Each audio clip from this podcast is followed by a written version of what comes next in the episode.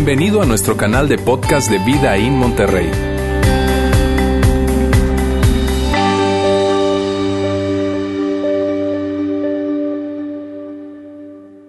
Pero bueno, aquí estamos entonces ya en esta época decembrina, todos muy felices. Y hoy estamos terminando nuestra serie Caminando hacia el desastre, una serie que ya tenemos cuatro domingos de haber iniciado y que el desarrollo de esta serie ha sido así. Mira, la primera semana nosotros veíamos y, que, y entendíamos que todos somos un desastre, todos somos un desastre. Venimos de un desastre, estamos en un desastre o vamos rumbo a un desastre. Desastre tal vez en nuestras finanzas, en la manera en cómo hemos manejado nuestras tarjetas de crédito, probablemente algún tipo de compromiso que nos metimos, que no debimos, compras que tal vez no tuvimos que haber hecho, en fin, eh, o tal vez tiene que ver con un desastre eh, más, más relacional y probablemente tiene que ver con el matrimonio, o tiene que ver con los hijos, o con amigos, o con socios, o con amigos de la escuela, en, en la secundaria, en la preparatoria, en la universidad, en fin, decíamos que todo de alguna manera venimos de un desastre, estamos en un desastre, vamos a un desastre y que era muy importante poder reconocer que somos un desastre. Y eso lo veíamos la primera semana. Luego la segunda semana veíamos que Dios no se asusta con nuestros, con nuestros desastres y eso era muy buena noticia. De hecho, era muy buena noticia porque de alguna manera nosotros hemos creído que nuestros desastres nos alejan de Dios y que no podemos hablar de nuestros desastres con Dios porque Él viene para señalarnos, para juzgarnos probablemente, pero veíamos y entendíamos que nuestros desastres son los que hacen que Dios se acerque a nuestra vida porque Él se acerca, Él llega a este mundo buscando desastres con la intención de venir a rescatarnos de esos desastres. Se acerca no para señalar, no para decirnos qué mal está tu desastre, sino más bien para poder brindarnos rescate en medio de nuestros desastres. Y la semana pasada veíamos que la vida de un seguidor de Jesús no se trata de vivir evitando desastres sabe, no voy a hacer esto, no voy a hacer lo otro, no voy a hacer lo otro. No, no se trata de eso. Que no se trata de alguna manera de que en nuestras oraciones estemos diciéndole, Dios, sácame de este desastre, o Dios, eh, por favor, eh, cambia este desastre. No, porque Dios está más interesado en hacer algo en nosotros que fuera de nosotros. Que si hay algo que Él definitivamente quiere cambiar, no será tanto nuestras circunstancias, sino más bien será algo dentro de nosotros. Y eso lo veíamos la semana pasada. Ahora, esta semana, el día de hoy, vamos a terminar hablando de algo que todos tenemos en común. Mírame, todos tenemos en común el hecho de que cada uno de nosotros conocemos a alguien que tiene un desastre. Todos conocemos a alguien que tiene un desastre, ¿cierto? Tú conoces a alguien que, probablemente tú ves cómo, cómo maneja sus finanzas y tú dices, híjole, y, tal vez tú sabes cómo esa persona probablemente, o sabes, estás enterado de que esa persona tiene algún tipo de complicación en términos financieros y de repente les ves viajando y haciendo compras que tú dices, ¿y luego? Este, y, o de repente eh, ves su matrimonio y ves cómo, cómo, él la trata a ella o cómo ella lo trata a él y, y mm, y tú dices, híjole, ahí hay un potencial desastre, o, vemos algo, no, lo vemos, lo identificamos, tú lo has visto. O probablemente es entre, entre, entre padres con hijos, y entonces vemos que de repente unos padres no, no, no, no están tan presentes en la crianza de sus hijos, probablemente, y decimos, debería estar un poco más presente, o, debería colocar un poco más de límites, no sé, son cosas que nosotros vemos y vemos esto es un desastre, esto va a terminar, esto, eh, amigos, gente que se junta, mira, amigos que tú dices, no, esa gente no es muy, no es muy sana, que digamos, probablemente es un poco tóxica, ah, cuidado, o, relaciones, relaciones románticas, ¿sabes? En donde alguien se acerca con otra persona para hacer este, pues una relación romántica ahí entre ellos y tú dices, no, no, no, no, no, no, no, no. O tal vez como están llevando la relación romántica ya una relación de noviazgo y tú dices, no, esta es la crónica de una muerte anunciada. O sea, esto ya sabemos para dónde va. Bien, y tú lo ves, sin embargo, mírame bien, sin embargo, tú sabes, de hecho, de alguna manera puede que sientas de alguna forma acercarte, decir algo, oye, me ten cuidado, o hacer una pregunta, o eh, tienes eso, pero no lo hacemos. No lo hacemos. Todos tenemos en común que nosotros vemos algunas personas que tienen algún tipo de desastre, decimos, oye, yo debería decirle, yo debería hacer, yo debería comentarle, yo debería probablemente acercarme, no sé, pero no lo hacemos, ¿cierto? No lo hacemos. Y sabías y lo curioso de esto es que Jesús habló específicamente de esto. Jesús habló específicamente de ese tipo de situaciones en donde vemos un desastre en la vida de alguien o un desastre de alguien sucediendo y no terminamos de, tú sabes, ah, como que nos acercamos, no nos acercamos. Él habló acerca de eso.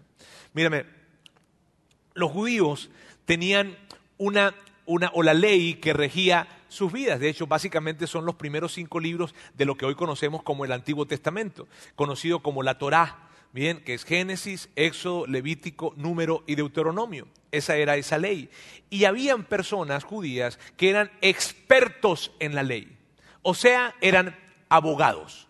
Bien, míralo de esa manera. Eran personas que eran expertos en la ley, por lo tanto, pues eran abogados. Y uno de ellos, en una oportunidad, queriendo probar a Jesús, cosa que, hacía hacían recurrentemente, se acerca y le dice a Jesús, a ver Jesús, ¿Qué opinas acerca de la vida eterna? ¿Qué acerca de la vida eterna? ¿Cómo pudiese yo este, asegurarme el hecho de poder estar eh, en, la eternidad con mi Padre Celestial, en fin?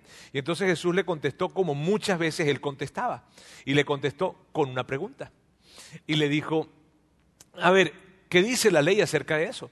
Y entonces él, como buen conocedor de la ley, le da una respuesta y la respuesta que le da, en la respuesta que le da, hay una famosa frase que definitivamente tú la conoces del Antiguo Testamento, una de las más famosas, y es esto de ama a tu prójimo como a ti mismo. Jesús le dice, muy bien, excelente, 100 puntos, ¿verdad? conoces muy bien la ley, eh, ve y haz lo mismo, o sea, haz, eso que dice la ley. Y Jesús está como que de repente, yo pienso que se dio como media vuelta y ya se iba a ir, y de repente el abogado, ¡eh! Porque él estaba buscando de alguna manera un tecnicismo para probar algo, para, para, para, caer, para probar a Jesús, no para probar algo, para probar a Jesús. Y entonces le hace una pregunta a Jesús. Esta es la pregunta que le hace. Le dice, ¿quién es este prójimo al que estoy obligado a amar? Y él lo que está haciendo allí está diciendo, a ver, a ver, ok Jesús, me queda claro, me queda claro que, que, que, que, tengo que amar a mi prójimo. Pero ¿y quién es ese prójimo al que debo amar? Se pone un poco como una cosa medio filosófica, tal vez allí, él está buscando algún tecnicismo, te digo, y entonces Jesús le contesta de, de la manera en como él también contestaba muchas veces, le contó una historia. Y a través de esa historia lo que Jesús quería era ayudarle a entender quién era ese prójimo al que debía amar. Y tú, mírame, puede que tú no seas un seguidor de Jesús, puede que tú probablemente no conozcas o conozcas muy poco acerca de la Biblia, pero te puedo asegurar que tú conoces al menos una pequeña parte de la historia que contó Jesús en esa oportunidad a ese abogado. Bien, y vamos a verla acá juntos. ¿Está bien? Dice así. Jesús respondió, bajaba un hombre de Jerusalén a Jericó y cayó en manos de unos ladrones, lo cual esto era normal porque en ese, en ese camino era un camino peligroso. Bien, dice, le quitaron la ropa, lo golpearon y se fueron dejándolo medio muerto. Ahora le quitaron la ropa porque la ropa era algo muy valioso en ese tiempo. Probablemente hoy te quitarían tu teléfono, te quitarían tu reloj, te quitarían algunas prendas, ¿verdad? Pero en ese tiempo el tema de la ropa era algo muy, muy valioso y por eso se la quitaron. Luego continúa y dice, Resulta que viajaba por el mismo camino un sacerdote, quien al verlo se desvió y siguió de largo. Así también llegó a aquel lugar un levita y al verlo se desvió y siguió de largo. Y para darte un poco de contexto, cuando dice allí sacerdote, sería alguien como yo, ¿bien? O un predicador, un pastor o un sacerdote, pues, ¿ok? Y levita sería alguien que trabaja en la iglesia, ¿bien? Para darte un poco de contexto. Ahora fíjate, Jesús escogió muy bien los personajes.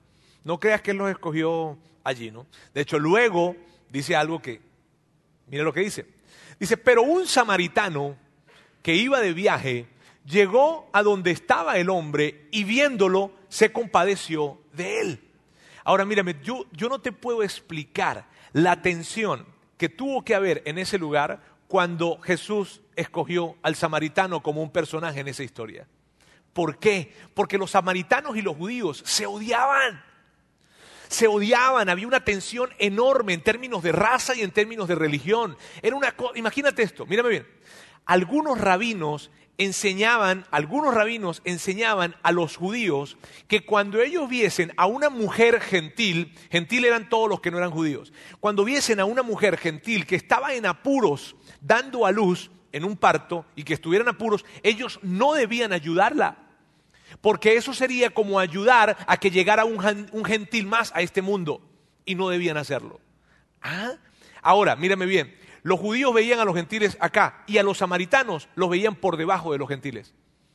O sea, imagínate la tensión que había. O sea, de los personajes que Jesús pudo haber escogido, escogió al que iba a ser más complicado para ellos en esto. Yo te digo, no puedo explicarte la tensión que se generó cuando Jesús dijo, pero un samaritano.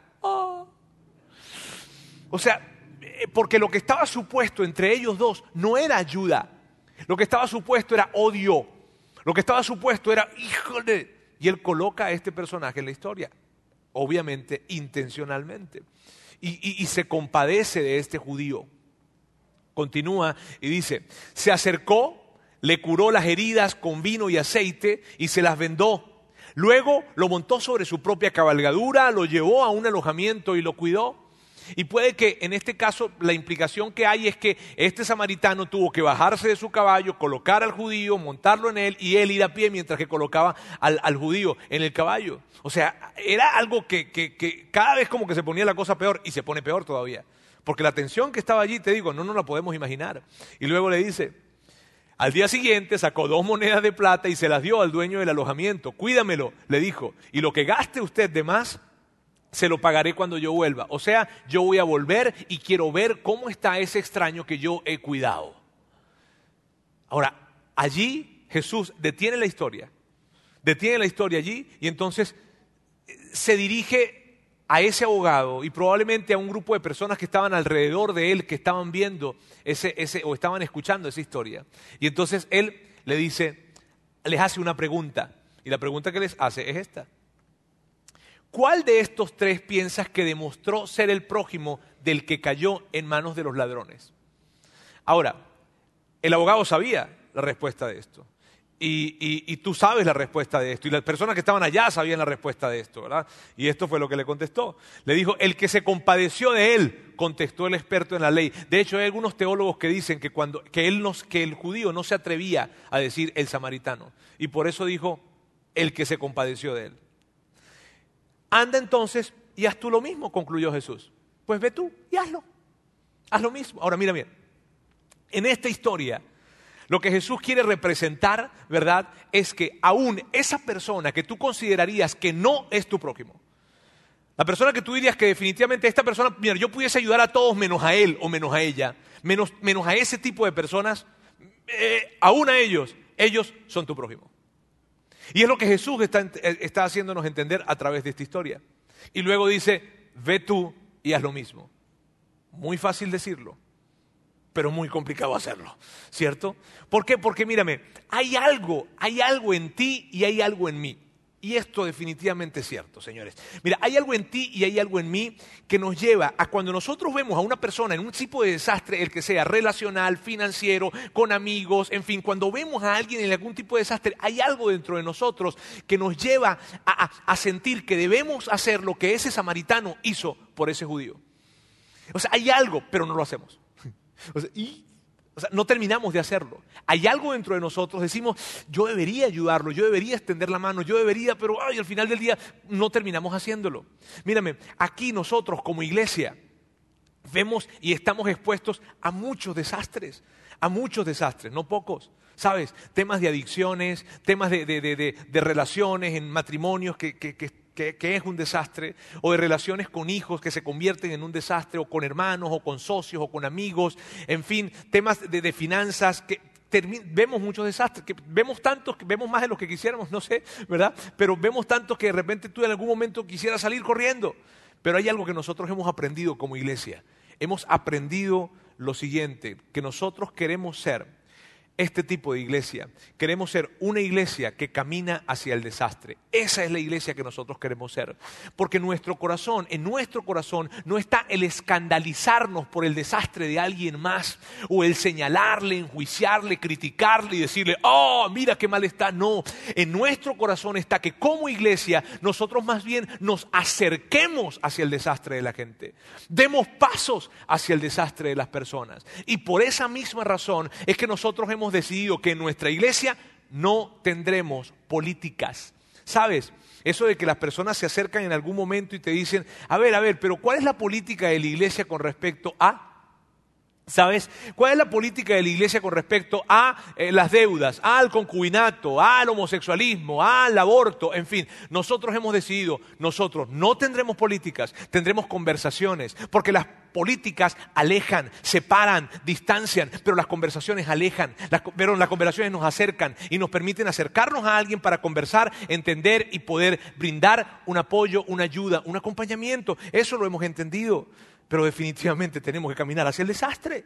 Recuerdo un chavo que una oportunidad se vino, fue, estuvo platicando conmigo, se acercó a hablar porque su vida estaba muy complicada, muy complicada. Él, eh, él, sufrió mucho, te digo, estaba muy, muy complicado. Sus padres se divorciaron y por la situación por la que se divorciaron fue una situación compleja. Luego de que se divorciaron, un tiempo después de que se habían divorciado, su papá quiere cambiar de sexo.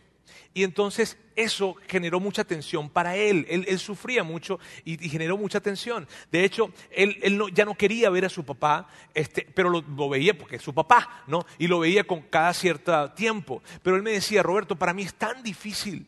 Es tan difícil, tú no entiendes, porque, porque cada vez que yo le veo es algo diferente. Cada vez que le veo, primero fue su cabello, luego fueron sus ojos, luego fueron sus pómulos, luego fueron sus labios, luego fueron sus pechos. Cada vez yo estoy hablando con alguien diferente. Y él decía, híjole, ahora él me está contando esa historia a mí, ¿cómo crees tú que yo estaba? Ah, bien, normal. No, y con esto no estoy hablando, eh, eh, queriendo meterme con nada ni con nadie, no, sino simplemente para él era algo, muy complicado. Él estaba recorriendo un camino muy complicado. Entonces él, yo platiqué, le dije, mira, hagamos algo. Porque ¿qué le puedo decir? Yo, ¿qué le podría decir? Y mira, hagamos algo, vamos a reunirnos pues todas las semanas tomemos un tiempo para platicar y para que tú abras tu corazón y me cuentes cómo estás, cómo te sientes. Y ya. Este, y orábamos en algunas de esas ocasiones, en fin. Ahora pasó un tiempo y, y fue increíble porque él pasó un tiempo y luego él me decía, Roberto, ¿sabes qué? He entendido algo. Te digo, ese proceso fue un proceso largo. Y luego me decía, Roberto, he entendido algo.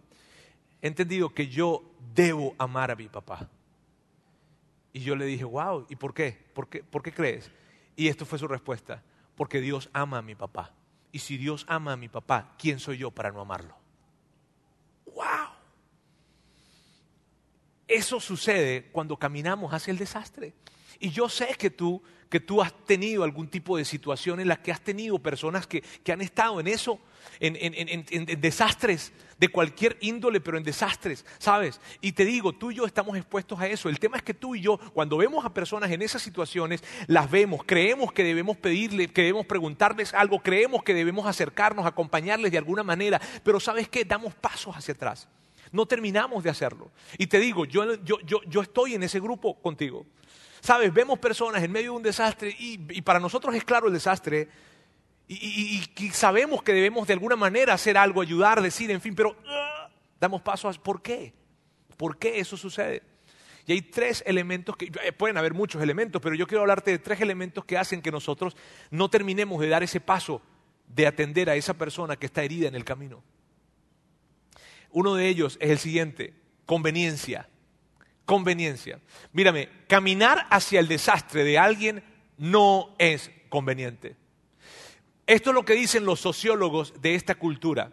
Dicen que esta cultura, nuestra cultura, es la cultura más ocupada de la historia. Y, no está mal estar ocupado. Este, e, e, estar ocupado no está mal. El problema está cuando estamos demasiado ocupados. ¿Sabes? Y cuando yo pienso en la parábola del, samaritano, yo pienso en que un sacerdote, ese sacerdote, y ese levita, eh, eh, que estaban caminando, ¿verdad? Probablemente estaban ocupados. Y, probablemente iban a alguna actividad religiosa que hacían en ese tiempo y no estaba mal. No estaba mal porque estar ocupado no está mal. Empieza a estar mal cuando yo estoy tan ocupado que no puedo detenerme para ayudar a alguien que está herido en el camino. ¿Por qué? Porque lo que representa esto es lo siguiente, es estar tan ocupado como, como para no poder seguir a Jesús. Porque esa es la implicación de esto. Y el problema no es estar ocupado. Para nada. Y puede que tú digas, híjole, pues yo soy una persona ocupada. Y pero te quiero colocar algo acá en pantalla que es un pensamiento que nos lleva a entender si es que estamos probablemente muy ocupados o no.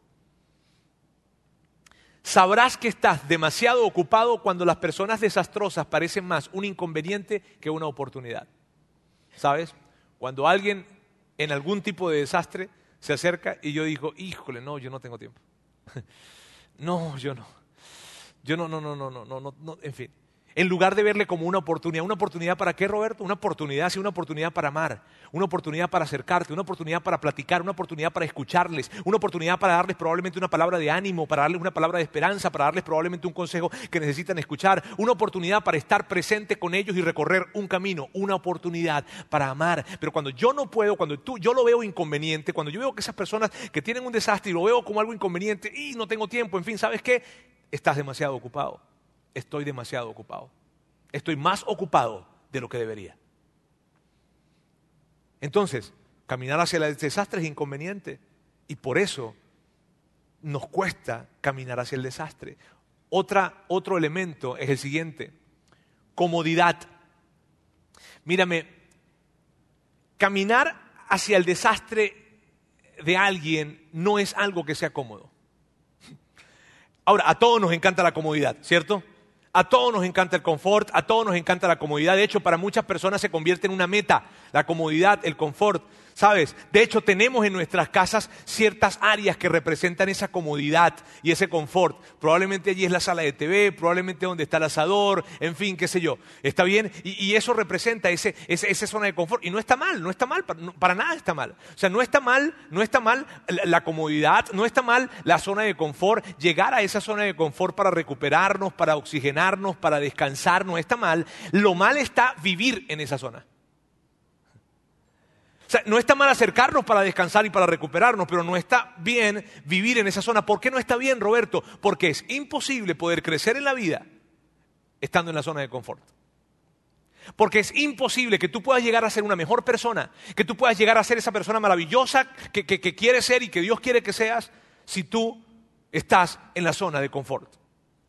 Si algo te genera incomodidad y yo no quiero salirme de acá porque eso generará incomodidad, caminar hacia el desastre de alguien me va a incomodar la vida, pues sabes qué, eso representa crecimiento. ¿Por qué? Porque nosotros elegimos, elegimos el, el caminar hacia alguien. Cuando nosotros elegimos crecer, debemos entender esto. Estamos eligiendo caminar hacia el desastre de alguien más y todo ese caos y toda esa incomodidad que va a generar en mí y en ti cuando estamos caminando hacia el desastre de alguien más, lo que va a hacer es que va a romper algo dentro de nosotros que es nuestro peor enemigo, el egoísmo. Cuando somos, estamos dispuestos a abandonar y a soltar la comodidad que tanto valoramos, pero por ir hacia el desastre de alguien más, somos capaces de irnos de esa zona de confort y de comodidad, allí hay crecimiento. De hecho, míralo bien, de esta forma. Si insistimos en la comodidad, el crecimiento jamás llegará. Nunca llegará. De hecho, si, si de alguna manera alguien cree, óyeme, yo estoy creciendo, creciendo, pero no te estás acercando a acompañar a alguien en un desastre, te digo, probablemente no estás creciendo tanto como crees. Otra palabra, veíamos conveniencia, veíamos comodidad, y otra palabra que hace difícil el terminar de caminar hacia el desastre de alguien más es esta, control. Control. Mira, cuando tú caminas hacia el desastre de alguien más, no estás al control. Y esto puede que, que sea mm, algo más complicado para unas personas que para otras. Para mí es complicado. Y les confieso eso. Les confieso porque por mi naturaleza a mí me gusta ver resultados. A mí me gusta acercarme y ver que alguien está avanzando, que alguien está cambiando, que alguien que está dando resultados las conversaciones, que yo veo cambios, pero ¿sabes qué? Cuando no los veo me frustro muchísimo. Pero el punto es el siguiente, amigos, que Dios no quiere que tú y yo cambiemos a la gente, Dios quiere que la acompañemos. Porque quien cambia a la gente es Él, no nosotros. Y cuando tú y yo, cuando tú y yo estamos en esa situación, te digo, cuando yo te digo, oye, yo hablo con alguien y acompaño a alguna persona y le dedico conversaciones, horas probablemente para platicar con alguien y veo que no avanza y veo que no hay cambio, entonces me frustro y alguien pudiese decir, ay, es que él es tan espiritual. No, lo que soy es controlador. Porque quiero que la persona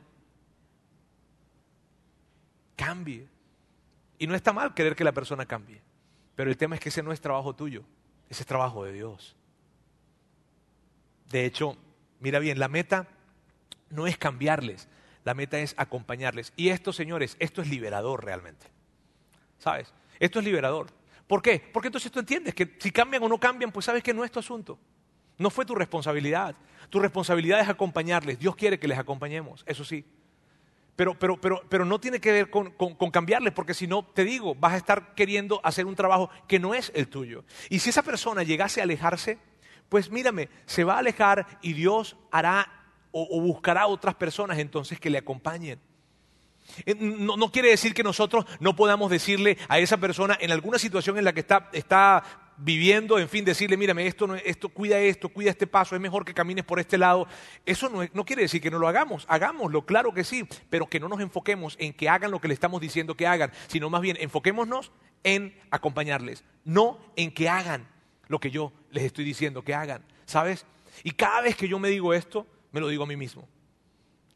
¿Por qué? Porque claro que, puede ser una gran frustración. Y esos tres elementos vienen para representar por qué nosotros no caminamos tanto hacia el desastre. Conveniencia, comodidad y control.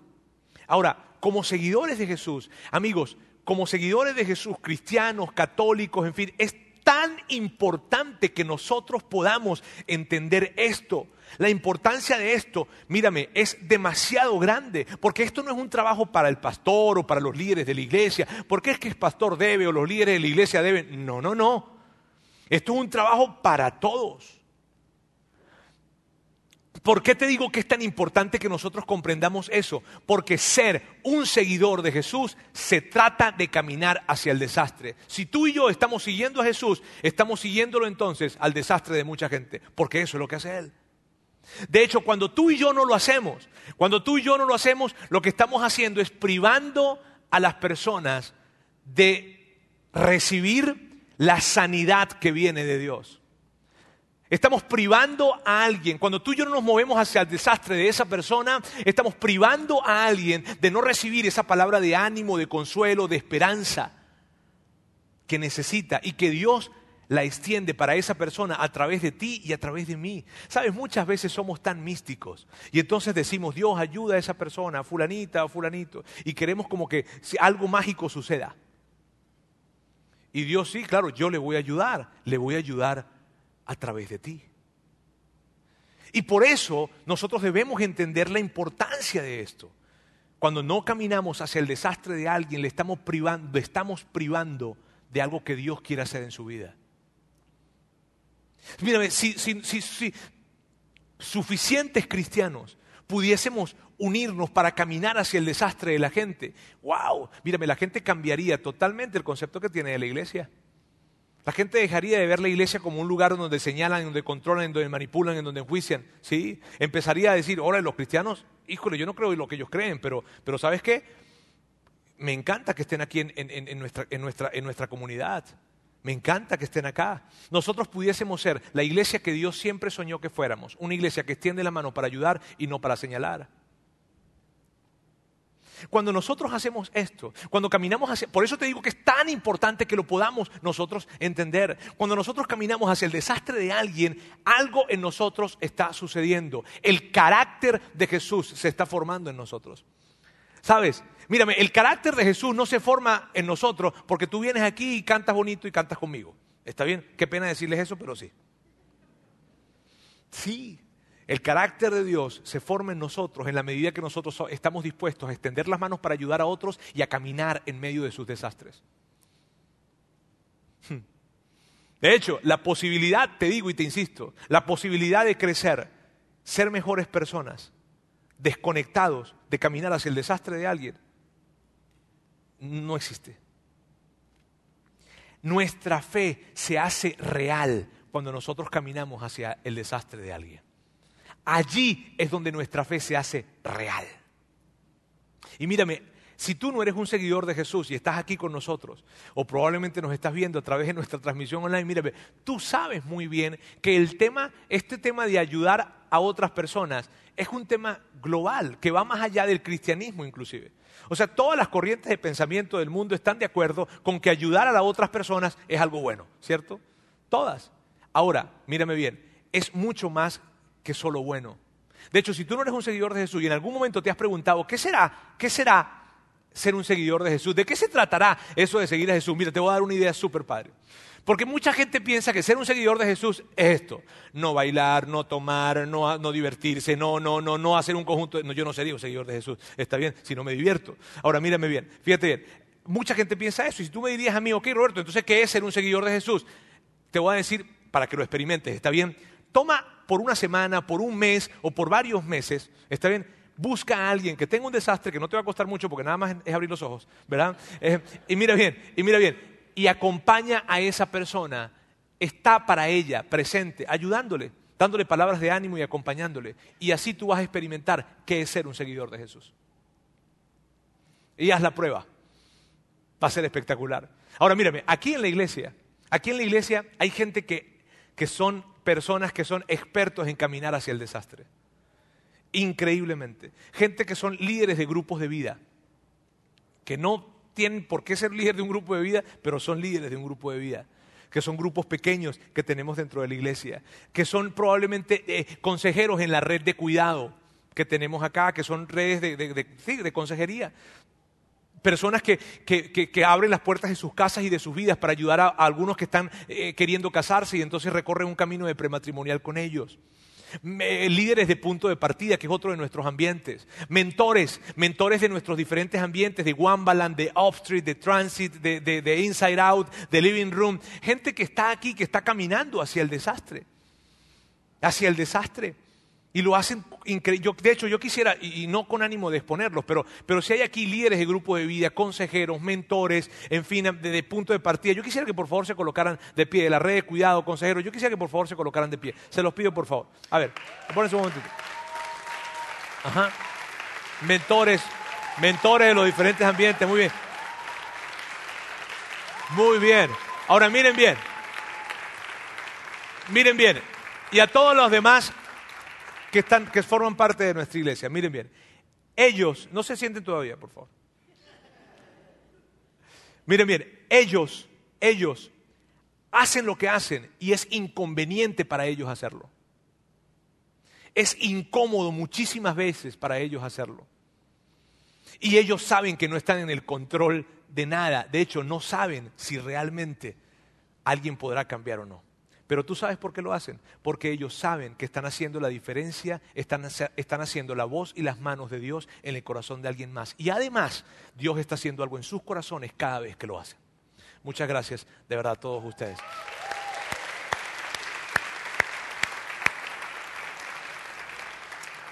Ahora, mira bien, mira bien esto. Y tal vez tú digas, ok, Roberto, ya, ya, ya, ya. ya,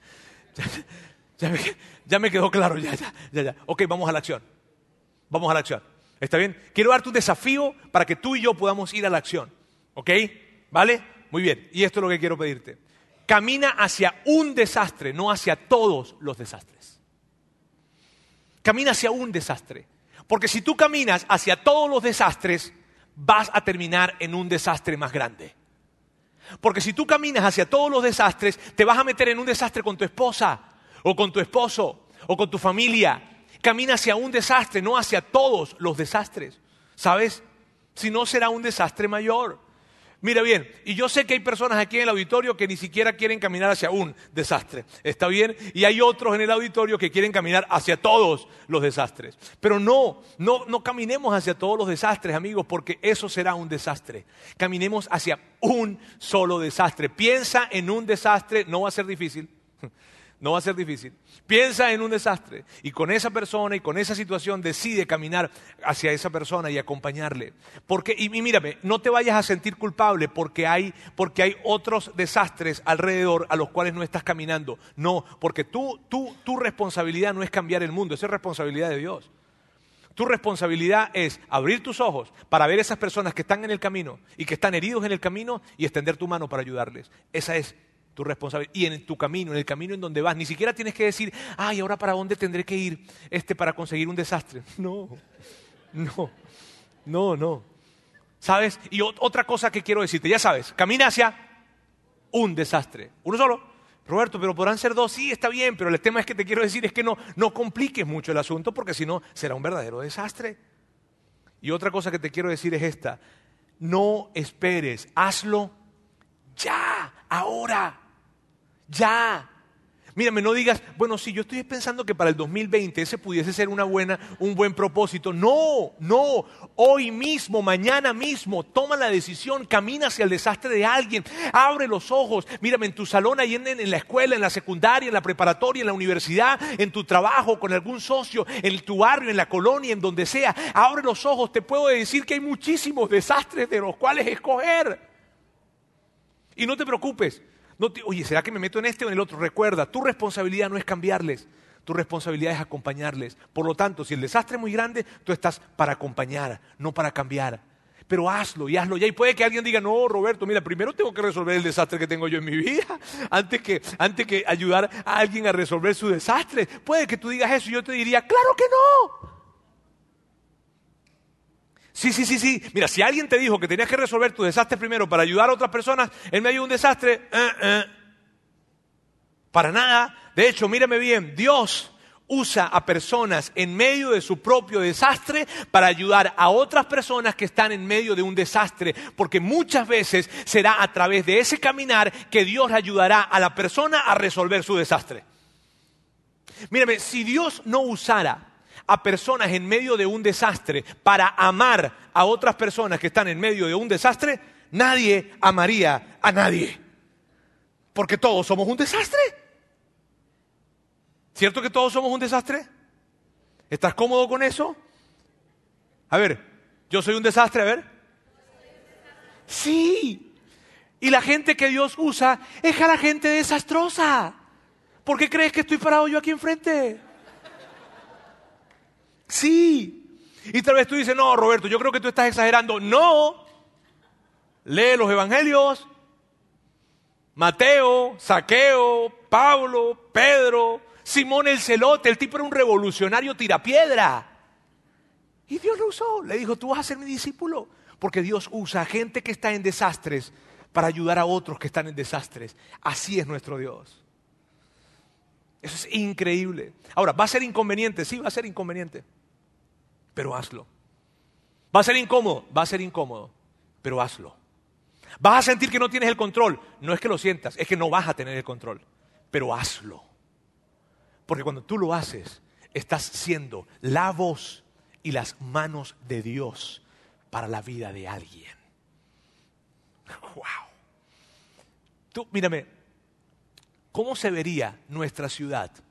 ¿Cómo se vería Monterrey si nosotros decidiéramos hacer esto, caminar hacia el desastre de alguien más, ¿cómo se vería? Te voy a decir cómo se vería. Se vería así, cientos y miles de personas cambiadas porque recibieron de Dios lo que necesitaban y cientos y miles de personas cambiadas porque ellos decidieron acercarse a otros y sus corazones cambiaron a partir de eso. Amigos, el movernos en dirección hacia otras personas es algo que Dios quiere que nosotros hagamos. Y puede que tú el día de hoy viniste con la expectativa de escuchar algo que fuera inspirador para ti. Esto es inspirador, porque la sanidad que Dios quiere hacer en mi corazón y en tu corazón empieza a sentirse y a hacerse en la medida en que nosotros caminamos hacia el desastre de otros. Ese es esa es la manera de Dios. Qué chulada. Piensa entonces en alguien en un desastre. ¿Está bien? Son tantos, Roberto, no importa, escoge uno, escoge uno, está bien, pero piensa y hazlo, porque Dios, Dios va a hacer algo increíble en la vida de esa persona y en tu vida también, cuando decidas hacerlo. Y juntos lo vamos a decidir. ¿Está bien? Permíteme orar. Dios, quiero darte muchísimas gracias. Gracias porque nos permites eh, siendo un verdadero desastre, te acercaste a nuestras vidas para rescatarnos de nuestros desastres.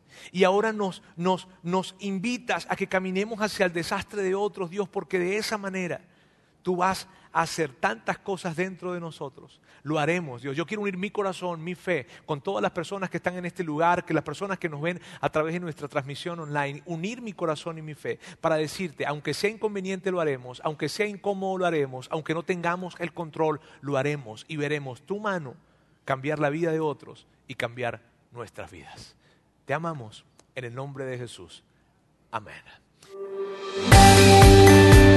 Gracias por haber escuchado este podcast de Vida en Monterrey. Si deseas escuchar estos mensajes en vivo, te invitamos a que nos acompañes todos los domingos a nuestro auditorio. Para más información sobre nuestra ubicación y horarios, entra a vidainmty.org o síguenos en nuestras redes sociales como Facebook, Twitter e Instagram. Nos vemos la próxima semana.